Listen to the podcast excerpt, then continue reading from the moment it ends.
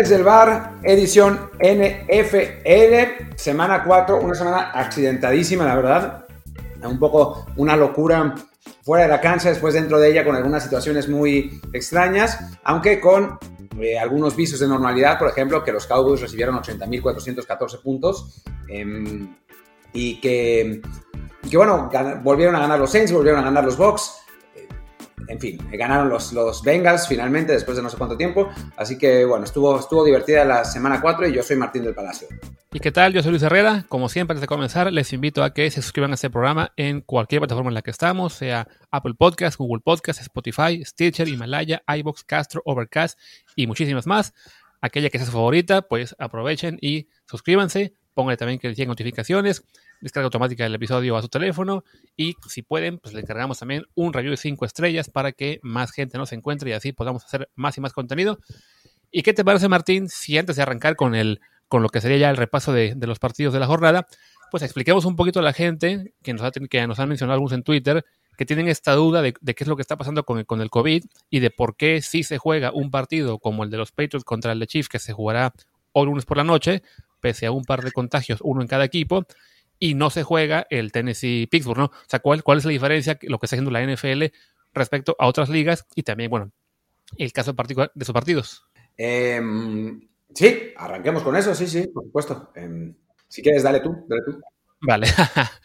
pues bueno, a ver, primero que nada, eh, lo que mucha gente me, me, estaba reclamando ayer, sobre todo cuando yo he criticado a que la Liga MX, sobre todo en particular, y bueno, ni se diga la Liga Italiana ayer con el escándalo de la Juventus y el Napoli, eh, de por qué no se cancelan partidos en, la NFL o sí, bueno, la diferencia básicamente es que son de protocolos. O sea, en la Liga MX, por ejemplo, sabemos que cada vez que hay un caso positivo, simplemente lo anuncian, dicen que el jugador se aisló y dejan al resto del equipo como si nada y se juega el partido. ¿Y qué es lo que ha pasado? Que vemos numerosos casos de equipos en los que hay un contagio tras otro, tras otro, tras otro, y el mismo equipo reporta nuevos casos cada semana, ¿no? Eh, y solamente es cuando llegamos a casos extremos, como el del que fue el Tijuana, si no me equivoco, que tuvo un, caso como de 20, que realmente se posterga el partido. En el caso de la NFL, lo que está aplicando la liga es protocolos mucho más eh, pues, intensos, mucho más rigurosos, mucho más eh, de seguimiento. De entrada con una cosa que hacen es con el resto de contactos, los jugadores cada vez que están en, las estaciones del equipo para practicar lo que sea, llevan un dispositivo, creo que es una pulsera, en la cual eh, digamos que va registrando su ubicación y si llega a ver el caso de un, de un positivo, ese sistema que tienen registrado también les indica, ok, este jugador estuvo en tal proximidad de tales coaches o, o jugadores, estos son los que podrían estar en mayor riesgo, ¿no? Y a esos jugadores de inmediato se les notifica y a su vez a sus familiares y demás para, bueno, pues en, su defecto aislarlos y también, bueno, para hacerles más pruebas. Entonces, ¿qué es lo que pasa como en el caso de Tennessee?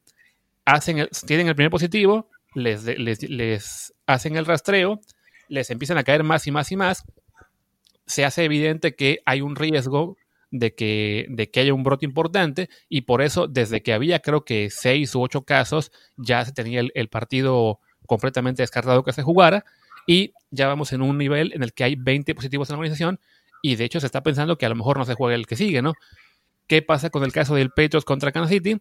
Que el rastreo que han hecho de momento les permite confiar en que si no hay más positivos nuevos, que no los ha habido hasta hoy lunes, mañana de Estados Unidos, eh, me refiero a la hora de la mañana, pueden confiar en que el partido se lleve a cabo. Entonces, bueno, digamos que esa es la, la, parte esencial de por qué sí se puede jugar en la NFL un partido como el Patriots Chief y por qué el fútbol y los deportes, pues simplemente lo que hacen es decir, ah, pues un contagiado que se vaya a su casa y ya que se arregle, ¿no? O sea, sí hay un, nivel de, prevención mucho mayor en la liga, que incluso ahora está pensando en castigar a los equipos en los que los entrenadores se rehusan una y otra vez a ponerse la mascarilla en el partido. Sí, y bueno, recordemos también que en el caso de los Titanes de Tennessee, no es que haya sido solamente un caos aislado, fue un brote, un brote que siguió dando positivos durante toda la semana. De hecho, hoy es el primer día, se reporta que es el primer día que ninguno de los eh, jugadores o staff de los Titans sale eh, positivo. Eso no quiere decir que los positivos ya sean negativos, sino que a todos los eh, jugadores y al staff de, Titans le siguieron haciendo tests Y bueno, cada vez que lo hacía antes salía alguno, algún positivo, algún positivo, algún positivo, y hoy ya finalmente no salió ninguno. Entonces, pues los, los jugadores de, que, salieron positivos siguen aislados, van a eh, seguir sin jugar hasta que salgan negativos, mientras que el equipo ya va a poderse preparar para su eh, siguiente encuentro, que será la próxima semana. Sí, que además una cosa más aquí fue el hecho de que Tennessee, en el momento en que se dio ya una cuestión de múltiples positivos, separaron operaciones. O sea, ya se prohibió que cualquier jugador fuera a instalaciones. O sea, se mandó a todo el mundo a trabajar desde casa eh, de, forma, de forma virtual, a diferencia de otras ligas de fútbol, en particular de ligas de fútbol, que mantienen entrenamientos, que mantienen actividad, y por eso, pues, acabamos con, con más y más contagios. El caso particular ahora fue en Italia, de, después de un partido del Genoa en que tuvieron 22, 22 contagios, pues contagiaron algunos del Napoli, que a su vez siguieron entrenando, y pero que van, van hasta ahora tres, y bueno, es una, novela de la que ya hablaremos seguramente en el programa de, fútbol normal más adelante. Pero bueno, primero que nada lo queríamos explicar de, el tema de por qué si se puede jugar o no en la NFL. Y ahora sí, pues pasemos a hablar de los juegos de la, de la semana. Pues aunque creo que no te gustará mucho, pero pues arranquemos con el jueves, ¿no? Que fue rápidamente hablar de lo que la, la, victoria de Broncos contra Jets. Pues no, la verdad es que ya a estas alturas ya me da un poco lo mismo porque la temporada está tirada a la basura. De hecho, pues casi que mejor que no, que no ganen los Jets porque si perdemos todos los partidos sería un ridículo histórico, pero pues da lo mismo ya a estas alturas y mejor que, tengamos acceso a Trevor Lawrence, que pues, parece ser un, realmente un talento generacional. Eh, y además se va a ir, con eso se va a ir Adam Gaze, que es un, distalento generacional, no sé cómo decirlo. Así que, bueno, pues a estas alturas casi que mejor que pierda mi equipo y, mientras más ridículo haga, como lo que pasó contra Denver, que perdió contra un coreback eh, que hacía su primera aparición y que además había sido non-drafted y que además tiró tres intercepciones y que además una de ellas fue pick six y aún así no le pudiste ganar, pues eso, ese tipo de ridículos suman más al, pues a la posibilidad de que se vaya Adam Gaze y que, que llegue Trevor Lawrence. Así que todo bien. Sí, bueno, y del lado de Broncos, como dice Martín, el coreback, la verdad es que Brett Rippin sí se vio mejor que, que Jeff Driscoll, pero la diferencia pues fue digamos, moderada, alcanzó para ganar a los Jets, pero, por ejemplo, no alcanzará para hacer una controversia una vez que Drew Locke esté de vuelta de su lesión. Eh, que lo que sí deja claro es que los, que los Broncos pues están en problemas porque tienen solamente un coreback decente que quizá pueda ser bueno como es Drew Locke, pero sí, no, no tienen banca.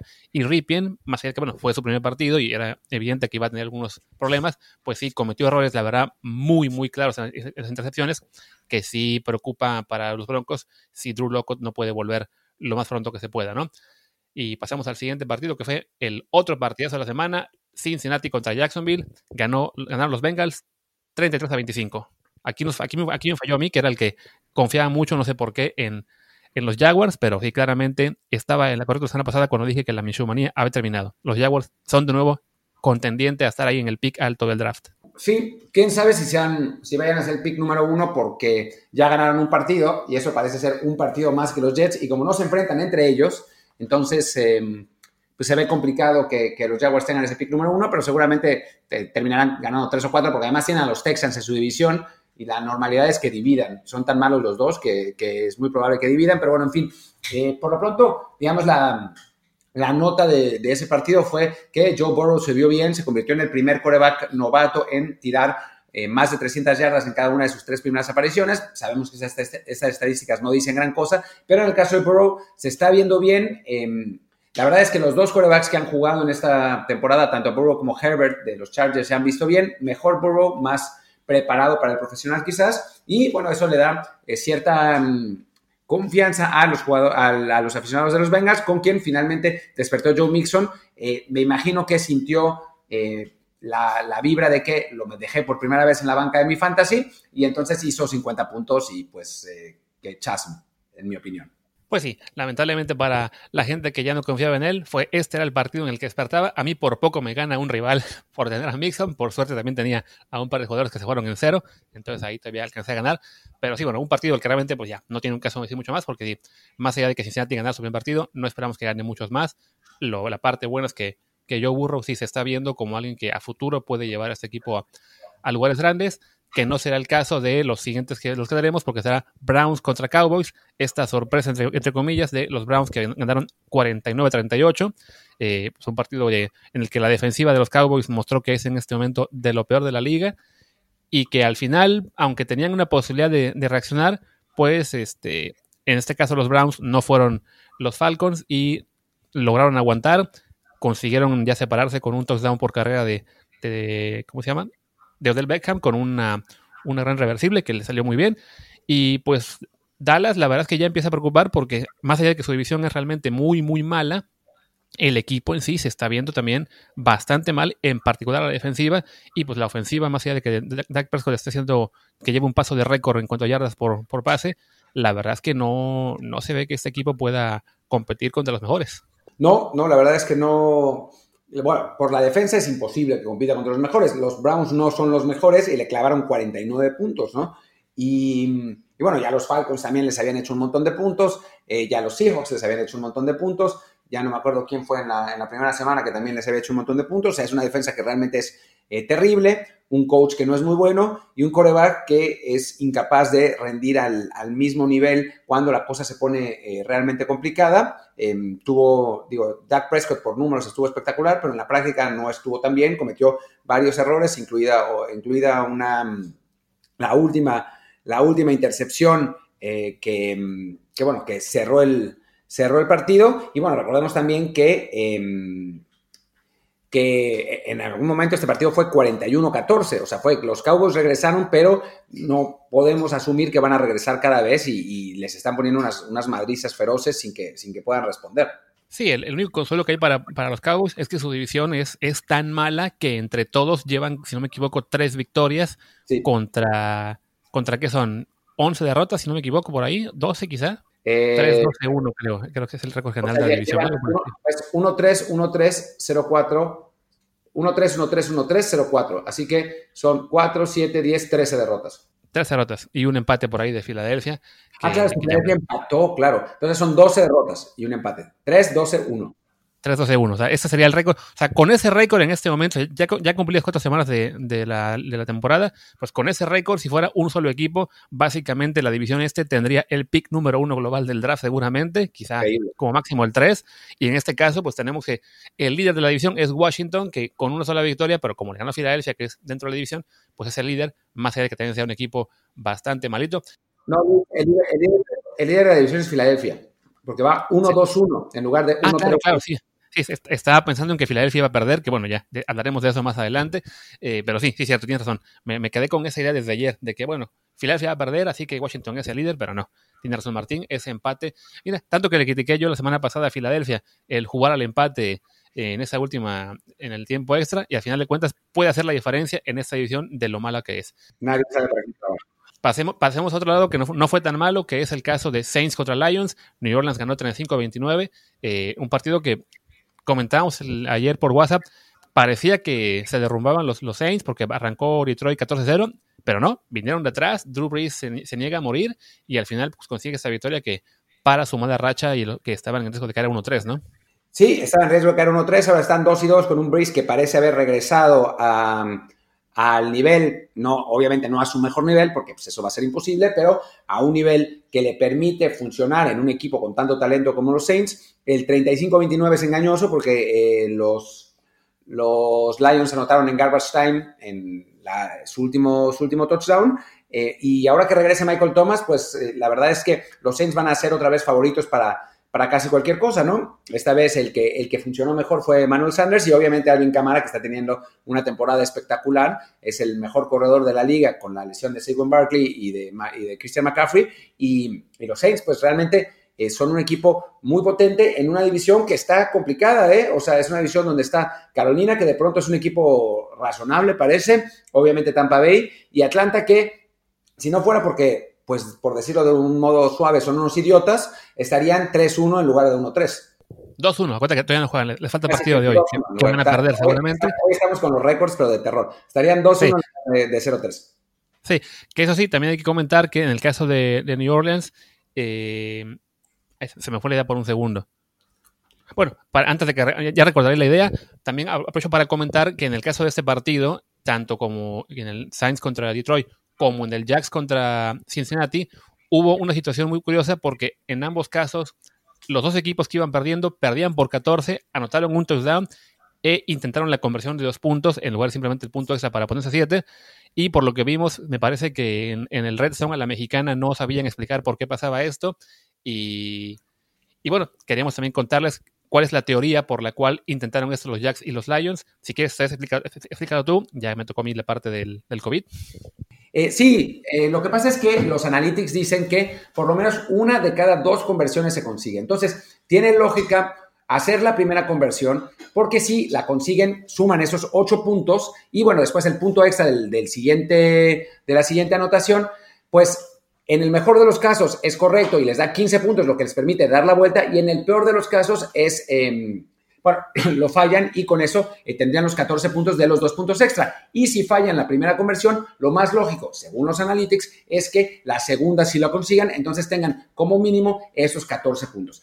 Puede fallar, ¿no? Obviamente pueden fallar las dos conversiones, pero la verdad es que es poco común que dos veces un equipo no consiga concretar desde la yarda 2. O sea que esa es, esencialmente la lógica. Digamos que es una especie de win-win scenario en el que eh, el mejor de los casos te permite ganar un partido, mientras que si eh, dieras eh, los dos puntos extras, como suele suceder, lo único, lo único que puedes aspirar es empatar. Así es. Sí que más allá de lo que diga Analytics, que efectivamente, lo que igual lo, señalaban también en el Red Zone en inglés, que es que por porcentajes se incrementa la opción de ganar, la verdad es que yo no recuerdo un solo caso en la historia en el que un equipo que iba perdiendo por 14 lo intenta y gana. O sea, me imagino que sí, que a lo mejor algún día pasó o algún día pasará, pero como en este caso de tanto ayer, tanto para Detroit como para Jacksonville, pues ninguno de los dos logró marcar ese segundo touchdown para probar teoría, ¿no? Jacksonville había fallado la conversión y luego Cincinnati marcó un gol de campo más para, eh, para despegarse y Detroit ya no tuvo tiempo para, para regresar.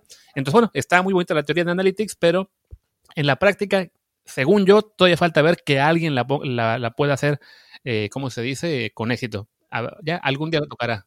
Aunque bueno, no, no, no, me parece tan grave, ¿no? O sea, finalmente las razones por las que eh, los dos equipos perdieron no fue porque les fallara la teoría, sino simplemente porque sucedieron otras circunstancias fuera del contexto que eh, impidieron que, el escenario se diera. Pero digamos que hipotéticamente, digamos, es, es como si, voy a decir una tontería, ¿no? Pero es como si te das una vacuna y después nunca estás expuesto al virus. ¿no? O sea, a final de cuentas, pues no está mal que te hayas dado la vacuna porque preveniste la, situación, em, pero eh, si hubiera pasado que te, que, estuvieras expuesto al virus, entonces la vacuna te hubiera servido, ¿no? Eh, es más o menos así, un poco, un poco tirada de los pelos, pero esa es, esa es la idea. O sea, la teoría está bien, la, en la práctica lo hicieron, pero no sucedió porque, pues, como dijo Luis, en un caso hubo un gol de campo más y en otro caso de, de plano no pudieron anotar.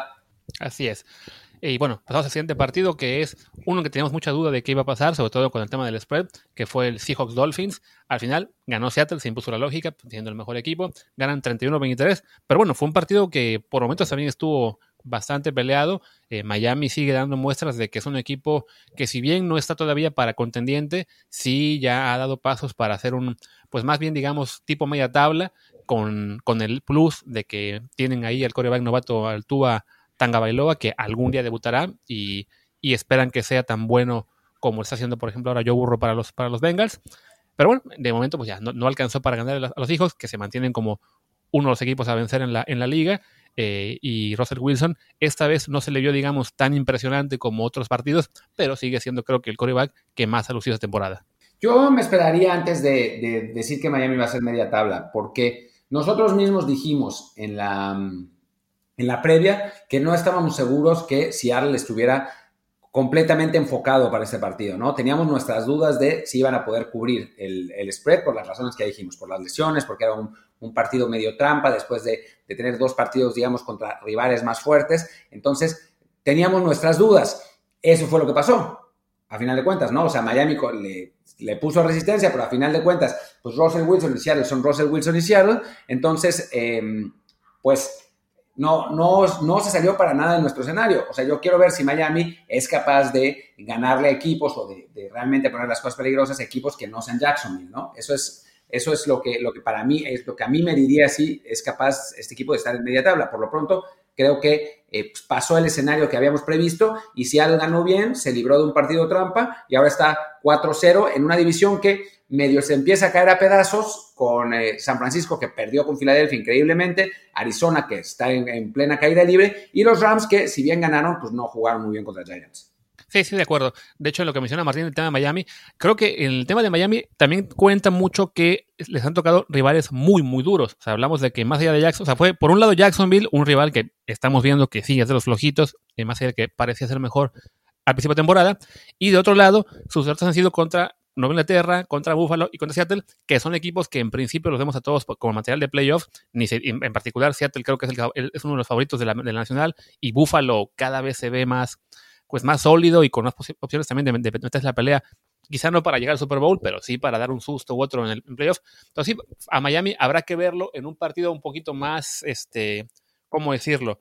Pues más medianito, ¿no? Contra un rival más o menos de su, de su mismo rango, contra, pues sí, contra un equipo también media tablero. La semana que viene les toca aparentemente ah, los Niners. Otra prueba interesante, sobre todo bueno, por las lesiones que tienen los, los Niners, ahí no, no es un rival tan potente en principio, entonces podremos ver con, más claridad lo que está pasando con, Miami. Yo creo que sí, no están ni, de cerca para, para estar a playoffs, pero sí es aspirar a un 7-9, quizá rayar el 8-8, todavía no lo veo tan descabellado. Aunque sí, entendiendo que es, que es complicado porque sí, pues es un equipo que todavía está en, en desarrollo, en reconstrucción, ¿no? Sí, totalmente, totalmente de acuerdo. Vamos a ver, por lo pronto creo que sí es verdad que más avanzado de lo que, eh, bueno, no de lo que uno esperaría, pero, pero sí de, de lo que fue la temporada pasada, que empezó siendo una, una catástrofe monumental con esos partidos ridículos contra, contra Dallas, creo que perdieron, contra Baltimore al principio de temporada, que, que fue una de las palizas más insólitas que hemos visto en, en la NFL.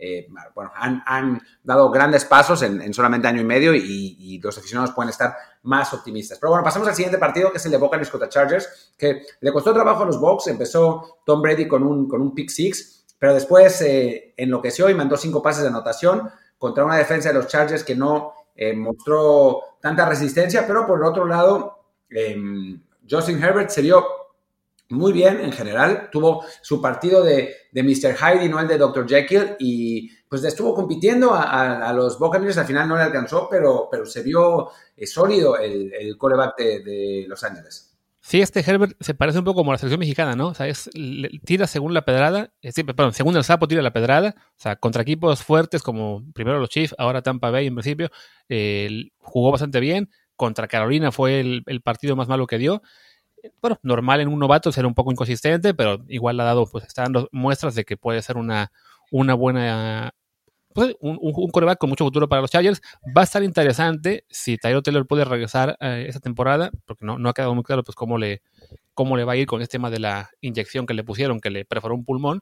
Pero bueno, si pudiera regresar, el, el coach ha sido muy insistente en que el titular es Taylor y que no le va a quitar el puesto por una por una lesión que además no fue ni siquiera su culpa. Eh, pero bueno, con lo que está jugando Herbert y sabiendo que él es claramente el futuro de la franquicia, pues sí se ve, se ve difícil que, que no lo mantengan en el puesto.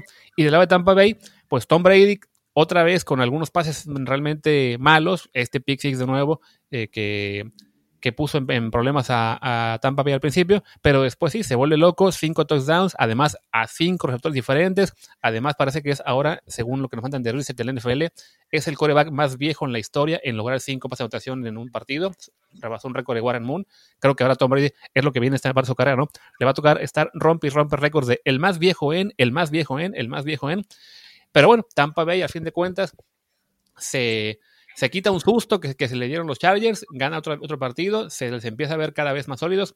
Creo que también los errores de Brady pues, tienen mucho que ver con que él depende mucho de la coordinación con sus receptores y todavía no le alcanza a la perfección, pero sí, en términos, digamos, este, eh, físicos, por ejemplo, se le ve mucho mejor en términos de brazo que a Brice. Creo, ahí sí que no, creo que el, el, declive no ha sido tanto, ¿no? Como, como en el caso de Brice, que ya no puede lanzar pases muy largos. Aunque ojo que Brice estuvo, Brice estuvo muy bien otra vez el, el, partido pasado, ¿eh? O sea, me parece que los dos van agarrando como calor a lo largo Sí, no, de acuerdo.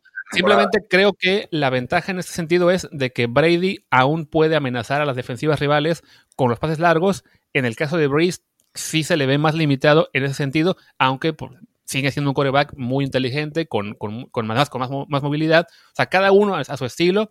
Eh, está, como dices, no, está, está, agarrando calor y sí, ambos equipos van a ser también ahí de mucho peligro en, la conferencia nacional, ¿no?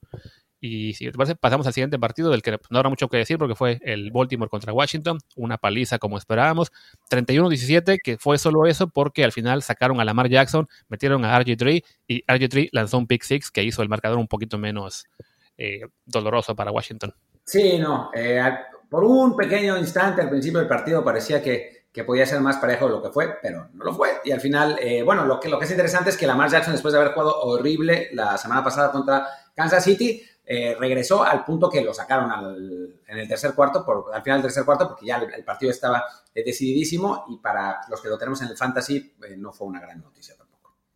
Sí, me imagino. Y bueno, ya como del partido, pues ya simplemente recordar que Baltimore, bueno, más, bien Baltimore nos recuerda que sigue siendo un equipo conteniente, más allá de que su kriptonita, los Chiefs, los hayan aplastado la semana pasada. Y Washington, pues un poco como Jacksonville, esa victoria en la semana 1 había dado cierta imagen de que podían aspirar a algo más esta temporada, pero la verdad es que no, son un equipo bastante débil y todavía están en, una reconstrucción larga que además, pues si siguen perdiendo partidos, van a ser otro candidato a tener uno de los picks más altos del draft y Dwayne Haskins se va a quedar sin, sin puesto porque si, si Ron Rivera tiene la, chance de conseguir, no sé si a Trevor Lawrence o a Justin Fields o a Trey Lance, probablemente va a decidir eh, usarlo, ¿no? Y bueno, pasemos ya mejor al siguiente partido que fue este era de los interesantes, aunque al final no lo fue tanto. Vikings Texans ganaron los Vikings 31-23, pero fue un partido en el que casi todo el tiempo iban ganando por dos touchdowns. Sí, sí, sí. Eh, fue un, partido que eh, pues tuvo, lo suyo, pese a que fuera, fuera un, eh, un partido entre dos equipos que iban 0-3. Sabíamos que, era, que son récords un poco engañosos porque tienen más talento de lo que sus, sus récords expresaban, aunque ciertamente los Texans eh, pues con la salida de DeAndre Hopkins y el, desastre que ha hecho eh, Bill O'Brien como general manager, eh, no ha, pues no son ni la sombra del, equipo que tenía la temporada pasada. También hay, creo que hay una cuestión de motivación ahí entre los, jugadores que pues saben que el proyecto ya no está como, o sea, no, no va para ninguna parte. y bueno, a final de cuentas, los Vikings ganaron para furia de sus fans porque los fans sueñan con que o sea, soñaban con que perdieran todos los partidos y que pudieran encontrar a Trevor Lawrence, lo que era francamente absurdo, porque los Vikings son un equipo bastante eh, fuerte en general, eh, sus, resultados habían sido sorprendentes por malos, y bueno, pues ahora se van a tener que, fregar y quedarse con, con Kirk Cousins por la eternidad, y eh, al mismo tiempo, pues, Deshaun Watson en, Texans está intentándolo lo más posible, está, está peleando, es un, es un coreback de gran de gran calidad, pero simplemente no tiene el talento alrededor suyo como para, para competir. Y, por el lado de Vikings también hablar de, Justin Jefferson, este receptor eh, novato, que eh, la verdad es que se ha visto muy bien los últimos dos partidos y parece que es, es de verdad, no es solamente un slot receiver como se pensaba en, algún momento cuando llegó a la liga, sino que puede ser eh, una de las armas más importantes de la liga en el futuro cercano. Sí, y además que Minnesota, más allá de que arrancó 0-3, creo que todavía tiene, pues todavía puede aspirar a playoff. Hablamos de que con este nuevo reglamento en el que ahora van a entrar 7 en lugar de 6 por cada conferencia, hay una opción más realista de meterse como, como equipo de 9-7, incluso de 8-8. Su calendario es complicado porque ahora siguen los Seahawks, entonces bien pueden caer a 1-4. Después tienen a los Falcons, entonces ahí ya la cosa, se, la cosa mejora un poquito pero, pero sí, creo que Minnesota por lo menos ha mostrado una cara distinta en las últimas dos semanas. Recordemos que la semana pasada perdió con Tennessee por un punto, pero fue un partido, la verdad es que podían haberlo ganado. Y, y sí, creo que el equipo que tienen, más allá de que Kirk Cousins no nos, no nos haga muchas, pues no nos pensar que es un gran coreback, sí es un coreback, digamos, promedio por lo menos, eh, que, que debe ser suficiente para, para conducir a este equipo a un récord decente, más allá de que sí, el, el, comienzo fue muy malo. Y del lado de Houston, la verdad es que sí, la cosa ya se pone cada vez más fea. Viene ahora un juego contra Jaguars, que les debería servir para ganar el primer partido de la temporada, pero después siguen los Titans y los Packers, entonces sí, la, cosa está, está muy complicada en Houston. Y además, pues pobre de Sean Watson, que justo sí renovó contrato y pues renovó para quedarse en un equipo que la verdad, como dice Martín, no se ve que vaya a ninguna parte, ¿no? Sí, no, no, para nada. Eh, la verdad es que la situación es, eh, pues es muy triste para los fans de los Texans. Tienen un montón de dinero en... Eh, pues dedicado al equipo, les pagan un montón, un montón de salario. El equipo no tiene primeras rondas porque se las dieron a Miami en, el trade por, por Larry, Tonsil. Y, bueno, pues no, no parece que, estos Texans se puedan recuperar en el corto plazo, pese a que eh, tienen a un excelente coreback, pero que también pues, gana un montón de dinero y entonces no lo pueden rodear de ambas.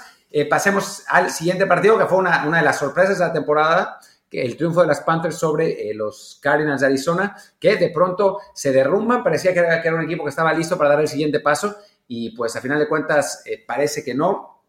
Em, pues quién sabe qué, qué esté pasando ahí, quién sabe por qué Kyler Murray no está, no está jugando como estaba, quién sabe por qué eh, la famosa defensa de, de, Bruce Arians no está, no está, perdón, de ah, Cliff Kingsbury no está funcionando, Bruce Arians era el, el, coach de hace años, de Cliff Kingsbury no está funcionando como, como debería.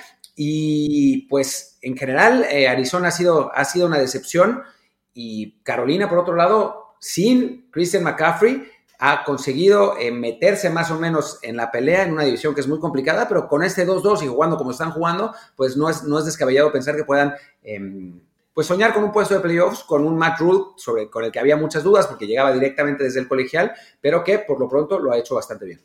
Sí, de hecho, técnicamente ahora mismo los Panthers están en zona de playoff con ese 2 a 2 y creo que el caso de Cardinals pues quizá nos engañó un poco lo que fue la semana 1, ¿no? Cuando le ganaron a los 49 que a su vez pues por lesiones y luego además porque ya es sobre todo eso, ¿no? Por lesiones eh, se, han, se han venido un poco abajo y como, como vimos ahí contra Filadelfia. Entonces, quizá esa victoria que vimos en la semana 1 nos hizo pensar que Arizona ya está para, para competir. Luego le vino una victoria muy sencilla contra Washington. Y pues sí, nos dejamos llevar un poco por, eso, por esos espejitos, pero ya contra Detroit y contra Carolina, que en teoría no son equipos tan, tan fuertes, no se han visto nada bien. Y sí, ya la, la, la, ilusión que tenían en Arizona de que este fuera un año de, de salto importante y de que Kyler Murray pudiera ser el nuevo Lamar, Mahomes, Carson Wentz, que que dé el salto en el segundo año para ser MVP, pues se está evaporando rápidamente. Y, pues sí, más bien pinta a que en, este momento están para hacer otro equipo de, media tabla que aspire quizá al, al 8-8, al 9-7 y colarse, pero sí, no, no ese equipo sorpresa que ese caballo negro del que muchos hablamos antes de cargar la temporada.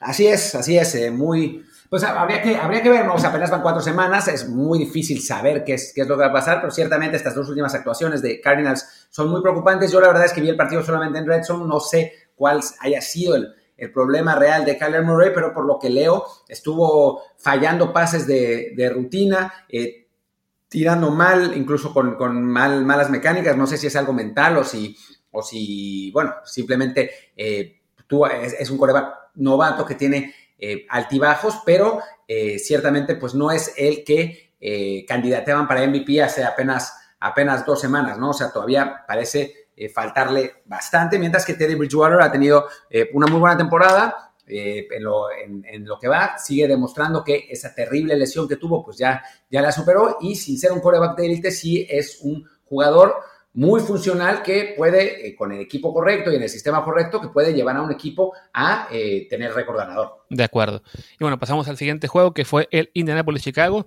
un partido en el que ya no diré que se acaba la mentira de los Bears, pero sí ya fue un poco volver a la realidad. Se acabó su invicto, ganaron los Colts 19 a 11 en un juego, pues una, una batalla defensiva que la verdad es que ahí sí la, defensiva de, Chicago logró mantener, digamos, relativamente parejo, pero, pero los Colts ganaron bien, nunca estuvo en riesgo su, su victoria. Y, y, si acaso, pues lo que uno no entiende es cómo es que van 3-1 y no 4-0, porque pues todo se remonta a ese partido contra Jacksonville en la semana 1, que perdieron por 20.000 errores suyos, pese a nunca haber despejado. Y Chicago, pues ya empieza un poco el, lo que es el, regreso a, la realidad un equipo que aún está en zona de playoffs, pero que pues su ofensiva es realmente muy, muy pobre, que el cambio de Mitch Trubisky por Nick Foles pues fue una buena chispa para sacar el partido contra Atlanta, pero tampoco se ve que sea suficiente para que se les vea como, como candidatos, eh, que sí es el caso de, Indianapolis, que creo que es en este momento, eh, valga la, la, broma, pues son como que el caballo negro de la americana. pues lo de Chicago sabíamos que era una mentira, ya lo habíamos hablado. Eh, el récord ese era, era medio ridículo, con triunfos milagrosos en los últimos minutos que eh, realmente no habían merecido contra rivales que no, no eran muy potentes. Se enfrentan a un equipo muy sólido como Indianapolis y bueno, pierden al final 19-11 es, es, un poco una mentira porque em, el touchdown de Chicago, el partido era 19-3 y, Chicago anotó en un touchdown al final para, para poner el partido 19-11, pero, pero Indianapolis fue mucho mejor y a final de cuentas Nick Foles demuestra lo que es realmente, ¿no? Que es un coreback promedio que se... Em, puso en fuego, como dicen los gringos, en unos playoffs para, para Filadelfia, pero realmente no es un, un coreback de élite en la liga, ni un coreback capaz de llevar eh, a grandes alturas a un roster que tampoco es particularmente fuerte, ¿no? Entonces, em, me parece que este partido puso a los equipos en su lugar. Chicago, eh, en virtud de que tiene una división y un calendario que no son tampoco tan poderosos, sobre todo porque Minnesota ha decepcionado mucho y Detroit pues no está eh, pues no, no, parece como siempre estar a la altura, pues podría eh, aspirar a playoffs, pero realmente no era para el 3-0. E Indianapolis, en una, en una división donde tienen Tennessee a su, a su rival más fuerte, eh, sí está totalmente para playoffs, quizás no es uno de los candidatos al Super Bowl, sobre todo porque Philip Rivers, pese a que es un coreback muy, muy funcional, muy bueno, no es un coreback de élite ya.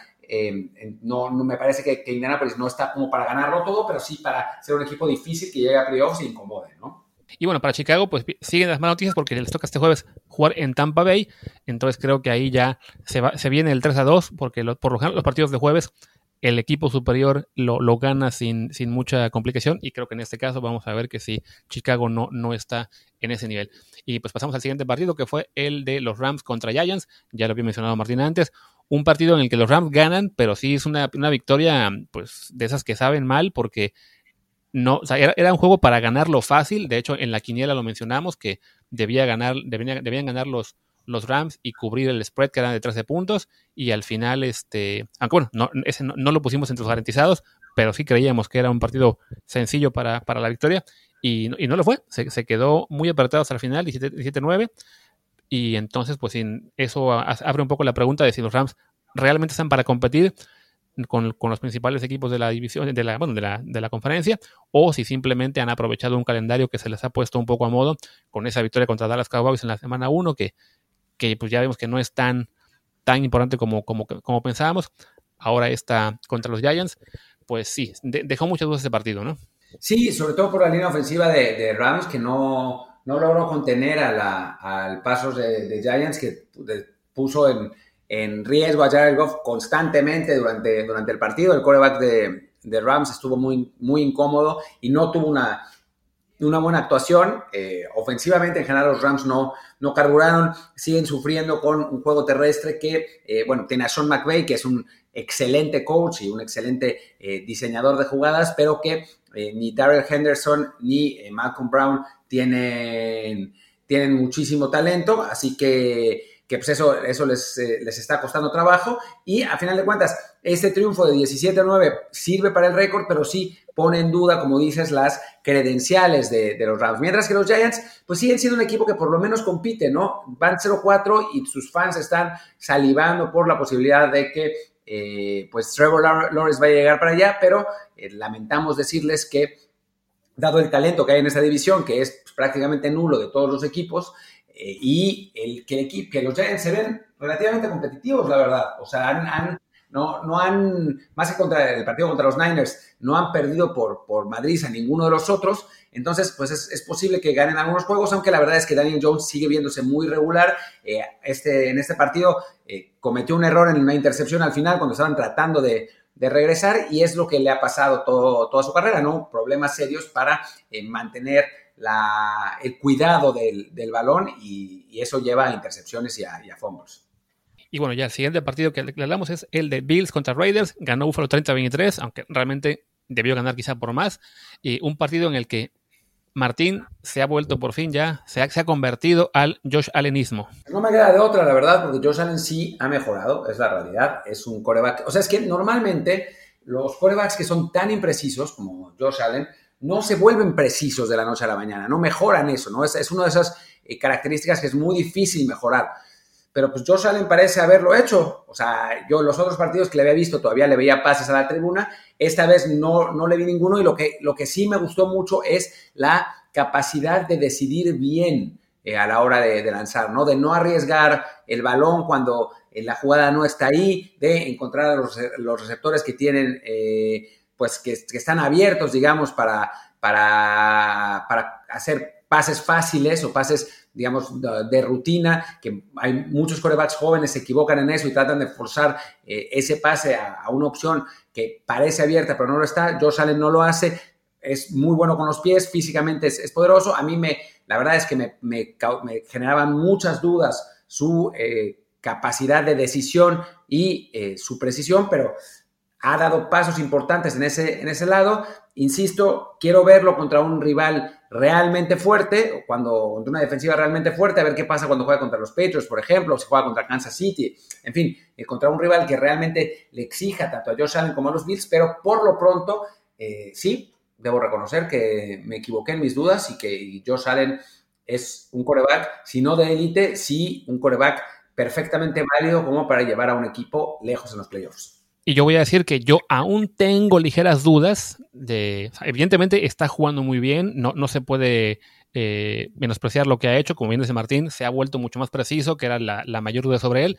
Pero sí, vamos a verlo contra rivales más duros y en este caso se vienen las pruebas buenas porque la semana que viene les toca, bueno, le toca a Tennessee, si se puede jugar el partido, que también tenemos la duda por lo que hablamos del tema del COVID, y después, el jueves de la semana próxima, le tocan los Chiefs. Entonces, aquí sí se viene ya la, prueba de fuego para Josh Allen y tendremos una mejor idea de, qué tan de qué tan cierto es este salto que ha dado de calidad, que de momento es, innegable, pero sí, falta, falta verlo quizá contra un rival que realmente los ponga en aprietos. Los Rams lo hicieron en el partido pasado, en, en la segunda mitad, pero bueno, una semana después vemos que los Rams quizá no son tan buenos como creíamos.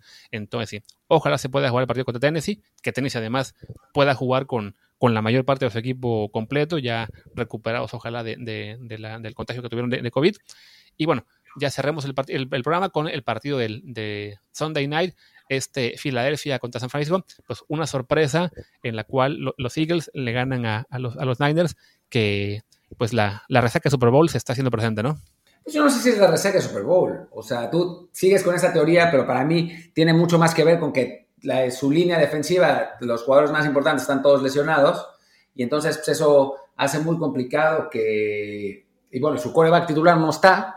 Entonces, pues eso para cualquier equipo es complicado, no solo para, para los Niners, ¿no? Y, pues contra un equipo como los Eagles que no había estado bien, pero que de pronto Carson Wentz de algún modo encontró su, mejor versión en, un partido en el que realmente no necesitaba el equipo, pues a final de cuentas se da esta sorpresa que eh, le permite a los Eagles pues liderar esa división absurdamente, eh, porque es, una catástrofe.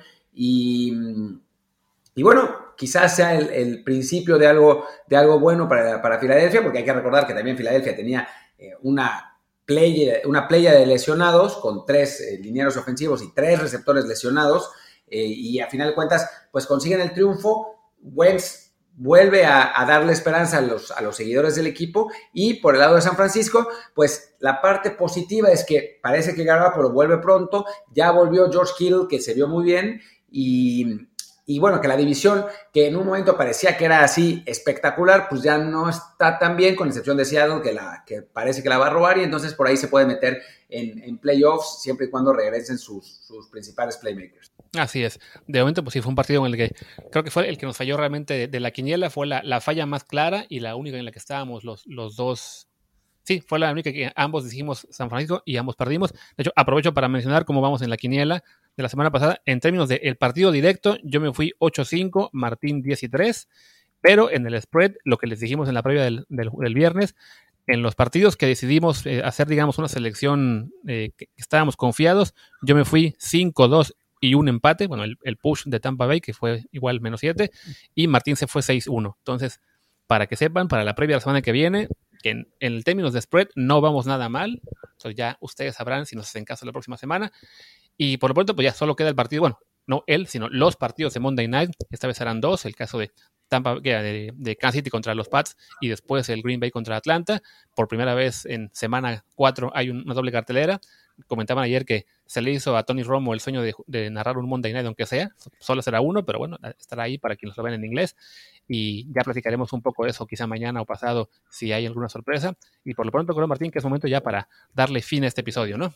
Sí, me parece bien. Eh, me parece que, bueno, vienen, vienen partidos bien interesantes. Lástima la ausencia de Cam Newton de, eh, de los Pats, porque sí, eso limita muchísimo las opciones del equipo de Nueva Inglaterra. Más allá de Bill Belichick, pues sí hay un, punto en el que eh, cuando pierdes a tu coreback titular, que es un coreback con características únicas y sobre el que gira el, el sistema del equipo, tres días antes del partido, pues se vuelve muy complicado si tienes que enfrentar al mejor equipo de la liga con el mejor coreback de la liga, ¿no? Entonces, pues creo que, que, los Pats van a oponer algo de resistencia, pero está, está bien difícil. Eh, y del, del, otro lado, en el otro partido de, lunes por la noche, pues sí parecen los Packers muy favoritos, pese a que, eh, eh, decir Cam pese a que Aaron Rodgers simplemente no tiene receptores, tiene a cinco personas que iban caminando por Milwaukee y los metieron a jugar y ahora van a van a ser sus receptores titulares. Sí, porque yo confirmó Davante Adams que no va a jugar, lo tuiteé hace rato,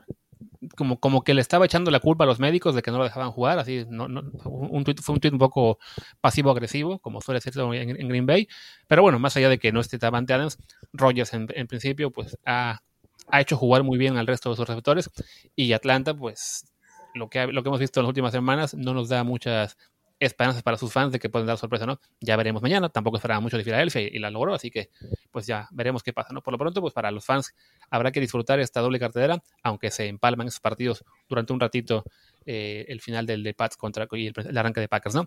Pero bueno, cerremos ya el episodio de ahorita. Quizás regresemos más tarde para hablar de, fútbol y de lo que fue el cierre de mercado y mexicanos en Europa.